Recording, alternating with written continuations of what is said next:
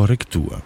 Ich habe eingangs der vorigen Folge mit einem Nebensatz gesagt, dass vor allem die Briten mit der Kolonialisierung der Sahara unrühmliche Geschichte geschrieben hätten.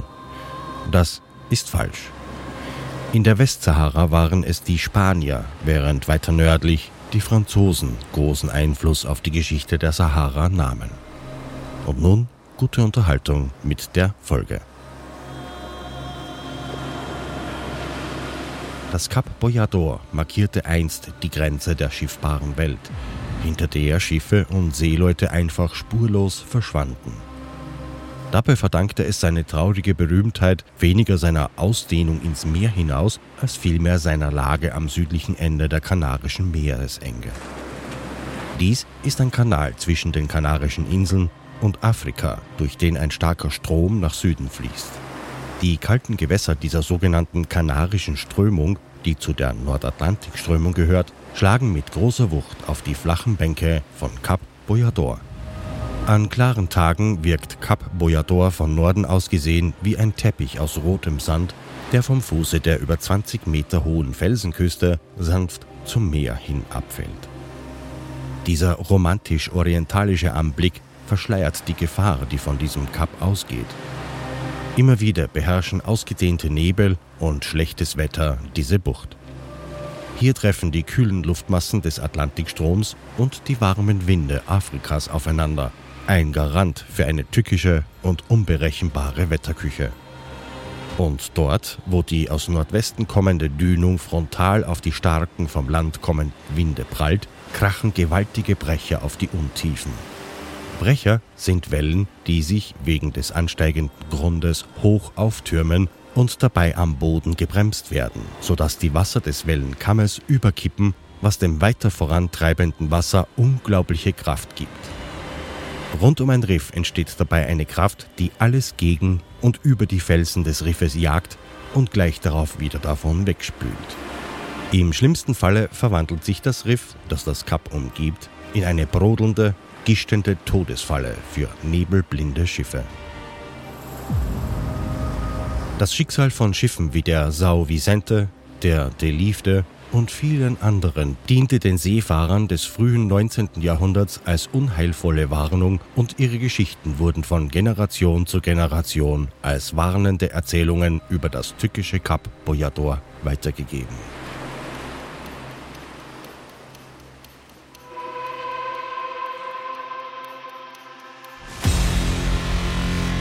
Wenn etwas schief geht, geht es meist schnell und ohne Vorwarnung.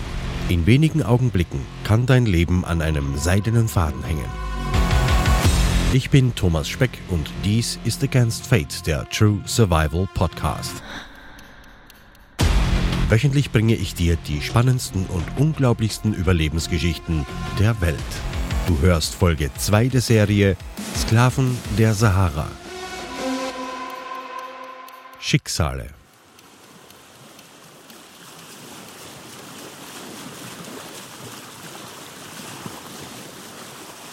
Mit einer frischen Ladung aus Bärenfellen, Mehl und Tabak, welche für Gibraltar bestimmt waren, setzte die Commerce an, New Orleans wieder zu verlassen und endlich die Passage über den Atlantik zu nehmen. Während der Fahrt hatte die Mannschaft Zeit, sich mit den Gewohnheiten, Eigenarten und Fähigkeiten ihrer Kameraden vertraut zu machen. Manche wurden enge Freunde, der eine tat sich mit Musikalität hervor und andere konnten wunderbar Geschichten und Anekdoten aus ihrem Leben erzählen. Die Zeit war kurzweilig. Die Commerce überquerte den Atlantik in sechs Wochen, einer guten Zeit, und fuhr durch die Straße von Gibraltar ins Mittelmeer ein. Vier Tage später, am 13. August, löschte die Commerce ihre Ladung. Der amtierende US-Konsul wandte sich mit der Bitte an Riley, doch einen Passagier aufzunehmen, einen alternden, mittellosen Matrosen, der sich die Passage zurück in die Heimat mit seiner Arbeitskraft verdienen wollte. Sein Name war Antonio Michel. Er stammte aus New Orleans und hatte kurz zuvor auf Teneriffa, der größten der Kanarischen Inseln, Schiffbruch erlitten. Riley willigte ein und so kam Michel mit kaum mehr als den Kleidern, die er am Leibe trug, an Bord der Commerce. Zur Besichtigung der Waren, die sie zu den Kapverden bringen wollten, begab sich Captain Riley mit seinen Vertrauten zu den Lagern. Sie trafen andere Kapitäne, um zu verhandeln, was zu welchem Preis am besten für diese Fahrt geeignet war. Und hier kam es zum zweiten Vorfall, der im Nachhinein auch als schlechtes Vorzeichen, als Omen der Vorsehung dienen hätte können. Spät in der Nacht, als die Männer der Commerce ihre Pinasse, das fünf Meter lange hölzerne Beiboot, bestiegen, um wieder an Bord ihres Schiffes zu gelangen, wurde die Nussschale von einer seitlichen Welle getroffen und kenterte. Riley, Williams und Savage gingen sofort über Bord ins eiskalte Wasser. Zum großen Glück wurden ihre Hilferufe auf einem anderen Schiff gehört. Die Mannen wurden gerettet, das Boot wieder aufgerichtet und man kam mit nichts mehr als dem Schrecken und klatschnasser Kleidung davon. Den Männern aber war klar, dass auch dies schlecht hätte enden können, wäre das andere Schiff nicht zur Stelle gewesen oder hätte es geregnet, niemand hätte ihr Schreien gehört und man wäre jämmerlich ertrunken. Nach zweiwöchigem Aufenthalt in Gibraltar setzte die Mannschaft am 23. August 1815 die Segel ihrer Commerce, um mit spanischen Dollars als Devisen, Fässern mit Brandwein und Wein sowie Rileys privater Investition, einer Kiste voller Spitzenschleiern und Taschentüchern aus Seide, deren Verkauf sein eigener Gewinn wäre, zu den kapverdischen Inseln zu fahren. Laut den Aufzeichnungen Rileys sollten sie Salz auf den Inseln laden. Salz war damals das wichtigste Exportgut der trockenen, windgepeitschten tropischen Inselgruppe 330 Meilen westlich Afrikas, wo darüber hinaus auch Proviant und früher Sklaven gehandelt wurden. Der Salzhandel war während des Zweiten Unabhängigkeitskrieges der USA vollständig zum Erliegen gekommen. Die Lager würden brechend voll sein, der Preis daher niedrig und die Nachfrage in den USA war enorm, was höchste Gewinne versprach. Die Fahrt begann nun seltsam zu werden. Schon bald auf der Höhe von Dakar kam Nebel auf, so dicht, dass die Mannschaft der Commerce keine halbe Meile weit sehen konnte. Es gab dort oft schlechtes Wetter, aber die Sichtweite betrug dort selten unter fünf Meilen. Riley und seine Mannschaft nahmen mittags immer mehrere Peilungen mit dem Sextanten vor, aber er schrieb in sein Logbuch, dass keine der Messungen wirklich verlässlich sei, da die Sonne kaum mehr als ein heller Schein im Nebelmeer war. Die Brick fuhr fast geräuschlos durch den Nebel. Es war gespenstisch still und nur die Bugwelle des Schiffes bewies mit ihrem Geräusch, dass man sich tatsächlich vorwärts bewegte. Bist du jemals im dichten Nebel durch einen Wald gegangen? Ausgesprochene Worte scheinen einem direkt vor die Füße zu fallen, weil der Nebel den Schall verschluckt. Und selbst bekannte Pfade werden durch den Schleier in der Luft zu einer gespenstischen Erfahrung. Für die Mannschaft der Commerce wirkte es so, als würde das Schiff stillstehen und nur der sichtbare Flecken Wassers um sie herum diente als Anhaltspunkt, dass sie nicht durch eine Wolke schwebten. Ansonsten war nichts als helles Grau in der Luft. Es ging ein frischer Wind und Riley wollte ihn nutzen. So blieb er auf dem Kurs, den er nach der Umsegelung des Kaps Paratel gleich am Ausgang der Straße von Gibraltar gesetzt hatte. Am 28. August, einem besonders grauen Tag, an dem das Schiff gespenstisch gurgelnd durch die Nebel fuhr, versuchte er mittels Koppelung den Kurs zu berechnen. Das heißt, da ihm keinerlei astronomische Berechnungen möglich waren, dass der Kapitän anhand der gesteuerten Kurse, der mittels Lok ermittelten Geschwindigkeit und der Zeit, in der die jeweiligen Kurse gehalten wurden, seine Position zu berechnen. Sterne und Sonne waren in der dichten Nebelsuppe einfach nie zu sehen. Er berechnete 29 Grad und 30 Minuten Nord. Das bedeutete, dass sie sich unmittelbar nördlich der Kanarischen Inseln befinden mussten. Und da der Wüstenwind mit seinem Sand in diesen Gegenden das Wasser oft verfärbte, schenkte er der Beobachtung der Mannschaft, der diese Färbung des Wassers auffiel, und deren Schlussfolgerung, dass man sich in der Nähe von Land befände, wenig Beachtung. Seiner Erfahrung nach war seine Folgerung, dass dies wetterbedingt war, wohl richtig in diesen Gewässern. Andernorts hätte er sehr wohl darauf vertraut.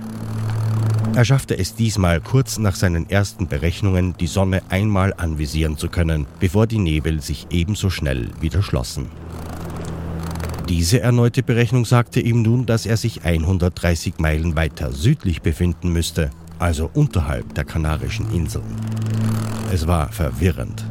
Hatte denn die Commerce wirklich auf einem einzigen Kompasskurs 800 nautische Meilen zurückgelegt und ist dabei blind durch einen Kanal zwischen den Inseln gefahren, der kaum mehr als 50 Meilen breit war?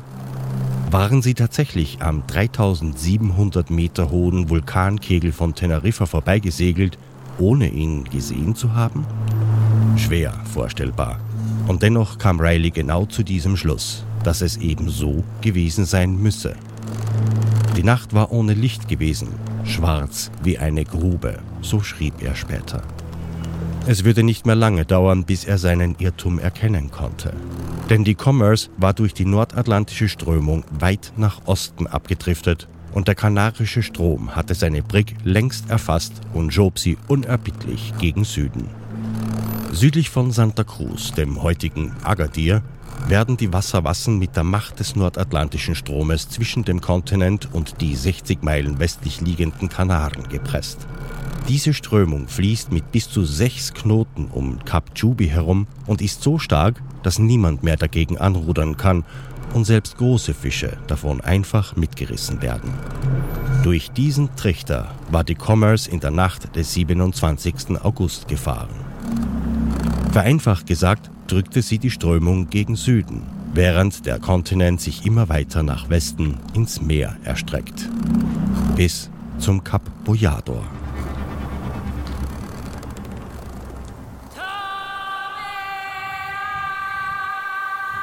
Zwei Jahre nachdem Sidi Hamed und sein Bruder Said von Betnun in Richtung Timbuktu aufgebrochen waren, kehrten sie mit nahezu leeren Händen wieder heim. Nachdem sie das braune Tal und die wahnsinnige Karawane verlassen hatten, waren sie glücklich genug, die letzte Strecke bis Timbuktu in 22 Tagen unbehelligt und ohne Verluste zurückzulegen. Jedoch waren ihre Gewinne mit dem Verkauf der Gerste nicht so hoch wie erhofft und die Stadt presste den Männern mit neuen Steuern des Sultans noch viel Geld aus ihren Taschen. Wieder einmal musste Hamed beschämt vor seinen Schwiegervater treten und berichten, was aus den beiden Kamelen und den Waren, die Sheikh Ali ihnen anvertraut hatte, geworden war. Am Ende war es kaum mehr als das, was man vorher besaß. Zwei verlorene Jahre. Dieses Mal ertrug der Sheikh die Botschaft mit Fassung. Selbst er erkannte an, dass das Schicksal seinem Schwiegersohn nicht hold gewesen sei. Aber davon alleine kann man eine Familie nicht nähren. Letztlich muss man seine Erzeugnisse auch an den Mann bringen und will dabei etwas verdienen. Sheikh Ali beauftragte Hamed also mit einer erneuten Reise. Er sandte ihn und seinen Bruder zu den Kabülen und gab ihnen einige Bündel Hikes und blauen Stoff mit. Die Kabülen waren Wüstenstämme, die Kamele züchteten und auch bei Überfällen erbeuteten. Strauße jagten und hin und wieder Schiffswracks plünderten. Sein Auftrag lautete, Straußenfedern zu erwerben und in Sveara oder Marokko wieder zu verkaufen. Als die Mannschaft der Commerce durch die Straße von Gibraltar einfuhr, brachen die Brüder auf, um 500 Kilometer gen Süden zu wandern.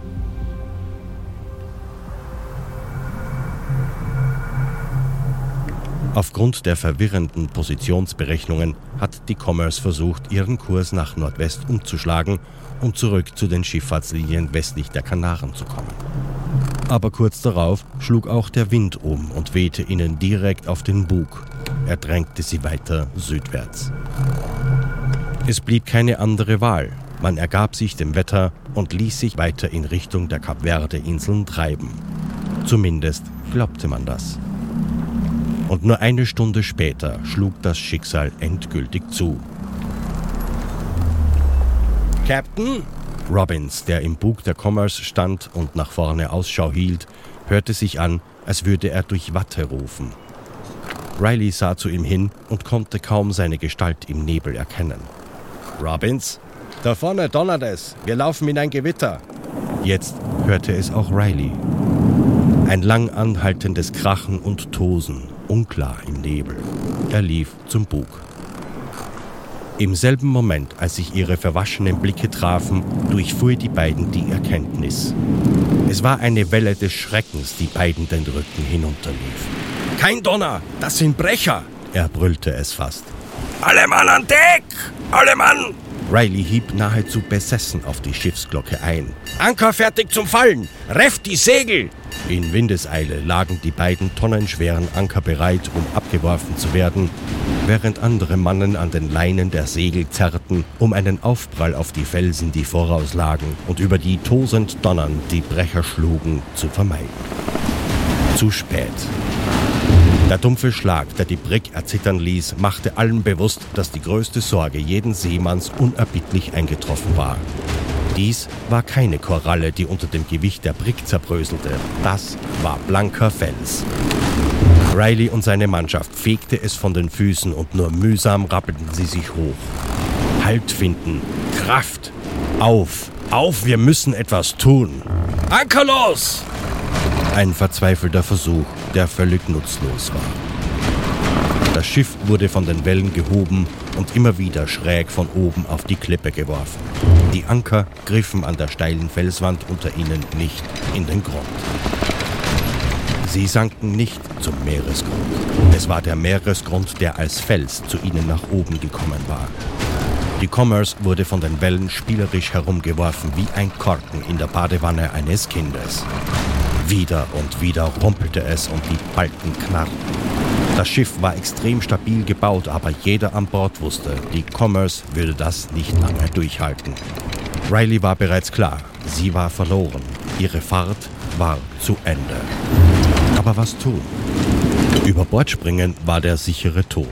Sie würden zwischen den Felsen und dem Schiff von den Wellen einfach zermalmt werden und hier das Beiboot zu Wasser zu lassen, würde der Pinasse nur dasselbe Schicksal bringen. Festhalten! Die Commerce wurde herumgedreht, hochgehoben und krachte mit dem Bug zwischen die Felsen hinein. Und lag plötzlich still. Wieder lag die Mannschaft auf dem Boden, aber das war ihre einzige Chance jetzt. Die Commerce war ein Teil des Riffs und lag eingekeilt zwischen zwei Felsen fest. Da sie noch nicht zerbrochen war, hielt sie dem gewaltigen Wellendruck stand. Das heißt, sie würde noch ein wenig länger ganz bleiben. Da sie aber festsaß, bewegte sie sich auch nicht mehr mit den Wellen, die nun auf das Deck des Schiffes brachen. Es war ein Jammer zu sehen, wie loses Tauwerk und Fässer sogar die Segelstangen über Bord spülten, und es war ein Jammer, dieses wunderbare neue Schiff aufgeben zu müssen. Sich in dem Getose zu verständigen war fast unmöglich. Riley hangelte sich ganz nach vor zum Bug, die anderen folgten ihm. Er sah, dass das Wasser, das sich an den Klippen brach, über sie hinwegschwappte und etwa 200, vielleicht 300 Meter weit rollte, ehe es am Sand einer Küste auslief. Der Form der Wellen entnahm er, dass er vielleicht 100 Meter hinter dem Riff bereits auf dem Grund stehen könnte. Weiter als bis zur Strandlinie konnte er jedoch nicht sehen. Williams, hilf mir mal! Und während er sich mit der Hilfe seines ersten Steuermannes eine Leine um den Bauch wand, rief Riley seinen Leuten zu. Ich schwimme mit Aaron darüber und sobald wir drüben sind, knüpft ihr die Leine an das Tau da. Wir ziehen es dann rüber und ihr alle kommt dann den Tau entlang zu uns, klar? Sollten wir es nicht schaffen, holt ihr uns mit der Leine ein. Riley beobachtete das Wasser. Ein Brecher rollte heran, brach über das Riff und damit auch über sein Schiff und die Leute. Die Welle erbrach ihr Wasser über sie und spie es in die See dahinter, die mit den Wellen auf und abrollte. Er erkannte, dass er kurz vor dem Einschlag auf das Schiff springen müsste, um dann mit der Welle, mit diesem Rollen, möglichst weit landwärts getragen zu werden. Dann, wenn die Welle bereits im Strand auslief, musste er vielleicht ein kleines Stück schwimmen, ehe er genug Grund unter den Beinen hatte, um sich dem zurückfließenden Wasser entgegenzustemmen. Dann würde der nächste Wellenberg ihn weiter zum rettenden Sand schieben. Er warf das Lot vor dem Bug ins Wasser, um zu erkennen, ob es hier tief genug für einen Sprung war. Er wollte nicht unbedingt mit gebrochenen Füßen zum Strand schwimmen. Es war tief genug. Ihm war klar, dass er sein Leben dran setzte, nur war vor allem wichtig, erst einmal die Mannschaft zu retten. Nur eine falsche Einschätzung der Sogwirkung der heranrauschenden Welle oder ein einziger Fels im Weg, den er sich vom Wasser tragen ließe, würde seiner Idee den Garaus machen. Williams, bist du bereit, mit mir zu gehen? Klar, Boss. Dann los. Sie sprangen, als das Heck des Schiffes unter dem Aufschlag der nächsten Welle erzitterte, direkt vor dem Bug ins Wasser. Eiskalt packte sie die Rückströmung, sie wurden hart gegen den Bug geschleudert. Williams verschwand unter dem Bauch des Schiffes, er wurde regelrecht aufgesogen. Dann klatschten Tonnen kaltes Wasser über sie und eine seltsam tosende Stille drückte ihre Ohren zu. Irgendwie tauchte Williams wieder neben ihm auf, sie ruderten mit den Armen, strampelten mit den Beinen. Riley prustete, spie das Salzwasser aus, die Augen tränten und sie schwammen wie die Teufel. Das Wasser senkte sich. Gleich kommt der Rückfluss. Weiter, weiter, soweit es geht. Die Beine in den sandigen Grund, Körper nach vorne, so flach wie möglich stemmten sie sich gegen das zurückrauschende Wasser. Es war Williams Hand, die Captain Riley daran hinderte, hintenüber zu kippen. Williams riss ihn zu sich und sie drückten sich nach unten. Und bevor die nächste Welle heranrauschte, warteten sie weiter, wurden hochgehoben und sie schwammen Richtung Strand. Fast sanft landeten sie im Sand, keuchend, aber wohlauf. Unweit ein Stück landwärts der rettende Fels, um den sie hernach das Tau schlingen konnten. Das besagte Tau herüberzuziehen war nur eine Sache von Minuten und die Besatzung hangelte sich einer nach dem anderen herüber. Das war keineswegs gefahrlos, die Wellen rissen an den Körpern und mehr als einmal verlor jemand den sicheren Griff. Dennoch gelang es und alle landeten wohlbehalten an Land. Und nun?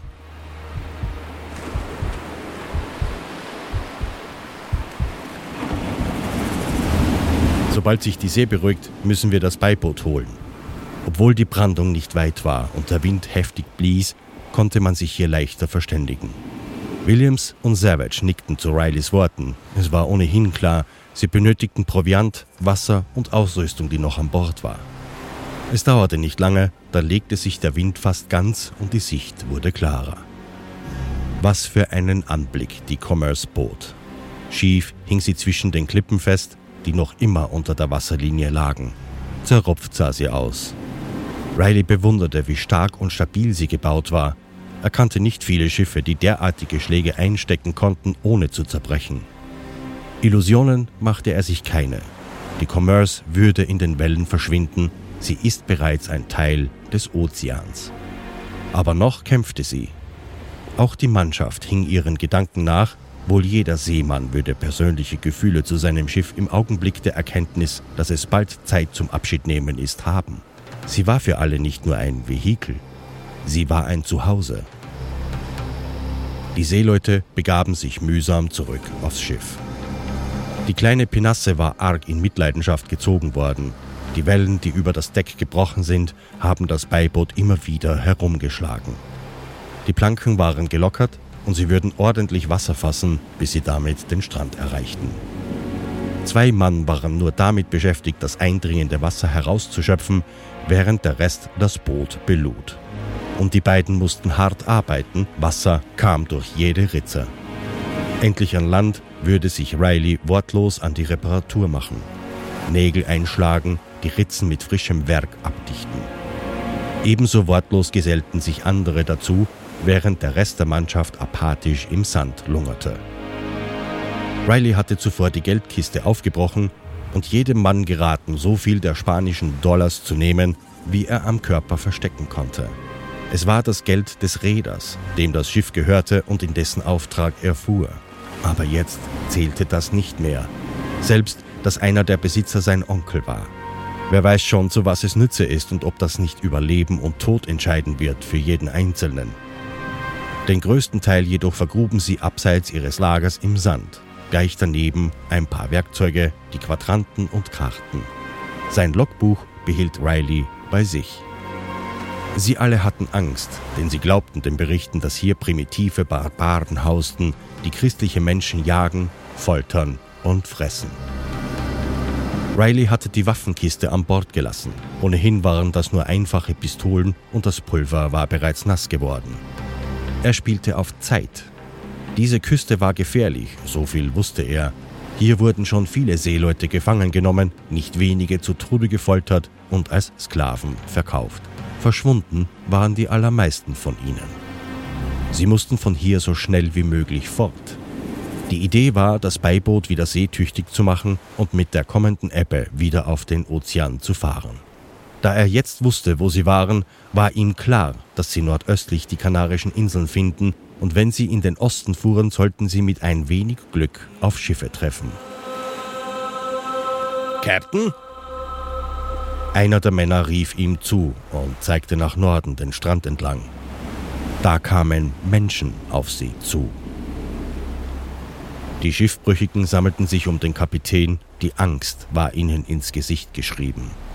Schnell war aus einigen Trümmern, die vom Schiff herübergespült worden waren, behelfsmäßige Knüppel geworden. Doch was sollte man dieser Rotte an Wüstenbewohnern entgegensetzen?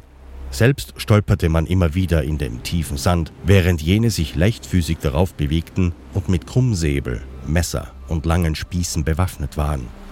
Der schakalartige Anführer trug eine groteske Lanze, die fast vier Meter lang und dessen Spitze mit einem abscheulichen Haken versehen war.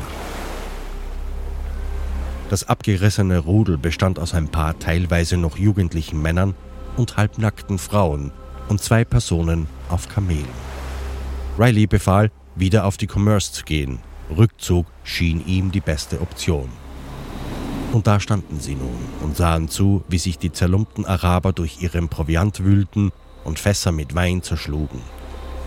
Immer wieder deuteten sie auf ihr Schiff zu ihnen, sie sollten herüberkommen. Riley, der wegen seiner früheren Aufenthalte in Europa des Spanischen und des Französischen halbwegs mächtig war, überlegte tatsächlich, ob er sich mit den Wilden da verständigen könnte. Aber erst als der Schakal, wie er ihn insgeheim nannte, einen Trinkschlauch über seinen Kopf hob und damit bis zur Brust ins Wasser zu ihnen watete und dabei immer wieder bedeutete, dass er nur reden wolle, ließ sich Riley das Tau hinab und hangelte sich zu ihm. Auch war ihm bewusst, dass, wenn die Ebbe einsetzte, diese Bande ohnehin ungehindert zum Schiff gelangen würde. Der kleine alte Mann, der da vor ihm stand, sah wirr aus, verschlagen. Der Name Schakal schien Riley mehr als zutreffend. Er deutete mehrmals auf sich und dann auf das Schiff, und aus den wenigen Brocken Französisch und Spanisch wurde klar, dass er Riley an den Strand gehen sollte als Pfand, während der Schakal das Schiff durchforsten wolle. Er wollte alles Geld, das auffindbar war. Riley wies die Männer an, den Alten an Bord zu lassen und ihm das zuvor ausgeteilte spanische Geld zu geben. Man hätte ja noch das im vergrabenen Beutel. Er selbst ging zum Strand, wo die restliche Schar Araber im Sand sitzend auf ihn warteten. Sie hatten ihre Waffen abgelegt und schauten demonstrativ in den Himmel, um ihre Friedfertigkeit zu betonen. Als der Alte nach 30 Minuten zurückkam und Riley sich wieder erheben wollte, da wurde die Tücke offenkundig. Blitzschnell lag an seiner Kehle eine scharfe Klinge und die Spitzen vieler Dolche zeigten auf ihn. Schakal war wütend, er schrie und schlug auf Riley ein. Ganz offensichtlich war dieser mit seiner Ausbeute nicht zufrieden er hatte wohl die leere Kiste gefunden und daraus geschlossen, dass viel mehr Geld da sein müsse, als ihm ausgehändigt wurde. Hier stand Riley nun vor einer schwierigen Entscheidung. Zeigte er den Räubern den Platz, wo das restliche Geld vergraben lag, dann wäre er immer noch hier und ein Gefangener. Vielleicht ließen sie ihn am Leben, aber als Sklave war er ebenfalls von Wert oder als Mahlzeit. Was tun? Er war Kapitän des Schiffes und damit nicht nur uneingeschränkte Autorität laut Seerecht, sondern auch verantwortlich für die Mannschaft. Für ihn, der er ein besonders gläubiger Mann war, war es Pflicht und Ehre, die er seiner Mannschaft und seinem Rang schuldete. Was wäre er für ein Kapitän, wenn er nicht alles versuchte, für die anderen zu sorgen? Und wie kann er das, wenn er hier gefangen blieb oder getötet würde? Was jetzt passieren wird, trug Kapitän Riley für den Rest seines Lebens schwer mit sich herum. Er wollte eine List versuchen, ein Ablenkungsmanöver. Mühsam gab er dem Alten zu verstehen, dass er nicht weiß, wo der Rest versteckt sei, aber einer der Mannschaft wisse es. Und so befahl der Schakal, dass er diesen Mann vom Schiff zu sich rufen sollte. Riley begann zu winken und rief, aber lange getraute sich niemand der Mannschaft, zu ihm zu kommen. Sie argwöhnten, dass es sich um eine Falle handelt. Und letztlich war es ausgerechnet Horace Savage, der Junge, der ins Wasser sprang und zu Riley warten wollte. Der Kapitän ließ alle Vorsicht fahren, lief zum Wasser und rief mehrmals: Nicht du, Horace! Geh zurück und schick den Antonio! Natürlich waren die Araber dem Kapitän gefolgt und hielten ihn in Schach, aber aus ihrer Sicht tat sich endlich etwas. Horace verstand, nickte und teilte dem in Gibraltar zugestiegenen Matrosen Antonio Michel mit, dass der Kapitän ihn an Land brauche. Und Michel gehorchte. Hör zu, zeig denen das Versteck mit dem Geld. Das wird sie ablenken. Derweil versuche ich auf das Schiff zu entkommen und diesen Durcheinander dann nutzt du, um ebenfalls zurückzukommen. Doch es kam völlig anders als geplant. Kaum war der alte Matrose am Strand angekommen, prügelten die zerlumpten Gestalten auf ihn ein. Antonio krümmte sich und humpelte auf die Stelle im Sand zu. Er war gezwungen, selbst zu graben, und endlich gab es Jubelrufe. Wie gedacht, wendeten sich die drei Bewacher Rileys dem Geschehen zu, und ohne nur einen Gedanken zu verschwenden, rannte er los. So schnell man nur schauen konnte, war er im Wasser und schwamm um sein Leben. Er hörte die Rufe und Schritte, das Platschen von Wasser hinter sich. Der Sand war der Araber-Element, aber das Wasser jenes des Seemanns. Nur der Alte blieb dicht hinter ihm, und als Riley sich einmal umwandte, fühlte er die lange Pike des Schakals dicht neben sich im Wasser vorbeistoßen. Und das Wasser war sein Element. Eine Welle hob ihn einfach nur hoch, aber den Schakal schob es mit derselben Welle zurück Richtung Strand. Am Schiff angekommen, hieften seine Männer ihn an Bord. Sein Atem ging schwer und Funken tanzten vor seinen Augen. Dennoch richtete er sich auf. Antonia, die Frage galt niemandem Bestimmten. Er konnte es selbst sehen. Die Araber hatten nur den Beutel mit dem Werkzeug und den Navigationsinstrumenten gefunden, nicht den mit dem Geld. Riley konnte nur zusehen, wie die Wilden auf den am Boden liegenden Antonio Michel einschlugen, nach ihm stachen und hieben. Er konnte nur hören, wie dieser tapfere alte Matrose um sein Leben und um Gnade schrie. Und letztlich war es der Schakal, der seine Lanze tief in die Brust des armen Mannes versenkte. Antonio lag still und wurde von Zweien an den Händen gepackt und über den Sand mitgeschleift. Und bevor sie über den Dünenkamm verschwanden, drehte sich der Schakal um und drohte mit der geballten Faust zum Schiff herüber. Schweigen. In Riley war nichts als Schweigen. Er hatte gehofft, dass die Araber nach dem Geld graben würden, es finden und er, wie es auch geschah, diese Ablenkung nutzen könnte, um zu entkommen. Und er hatte erhofft, dass seine Flucht genug Verwirrung stiftete, sodass Antonio ebenfalls die Flucht gelänge. Aber nun stand er hier und Antonio Michel wurde wie ein totes Tier über den Sand geschleift. Riley war in einem moralischen Dilemma. Als Kapitän, der stets die volle Verantwortung für sein Schiff und seine Männer trug, glaubte er getan zu haben, was er musste, um seine Mannschaft zu schützen. Ganz eiskalt und pragmatisch gesehen hatte er wohl recht, insofern er durch sein Handeln der Mannschaft den unangefochtenen Anführer erhalten hatte, anstatt einen alternden Außenseiter, den man kaum kannte.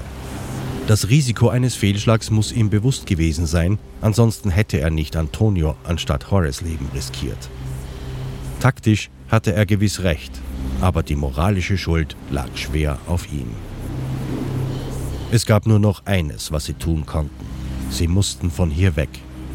Das Beiboot war heranzuholen, zu beladen und mit der Ebbe musste man hier verschwunden sein. Und so geschah es auch. Einer der Männer, die die Pinasse heranholten, grub auch den Beutel mit dem Geld aus und grenzte dabei. Riley wäre lieber gewesen, man hätte die Werkzeuge geborgen und das Geld den Arabern gelassen. Und so wurde auch ein Fass mit Wasser geöffnet und ein kleineres, etwa 15 Liter fassendes damit gefüllt. Es blieb so viel Wasser übrig, dass alle davon trinken konnten, so viel sie wollten. Dies war ein besonderer Moment, Manche von ihnen würden für lange Zeit keine Gelegenheit mehr haben, ihren Durst zu stillen. Und das waren noch die Glücklichen.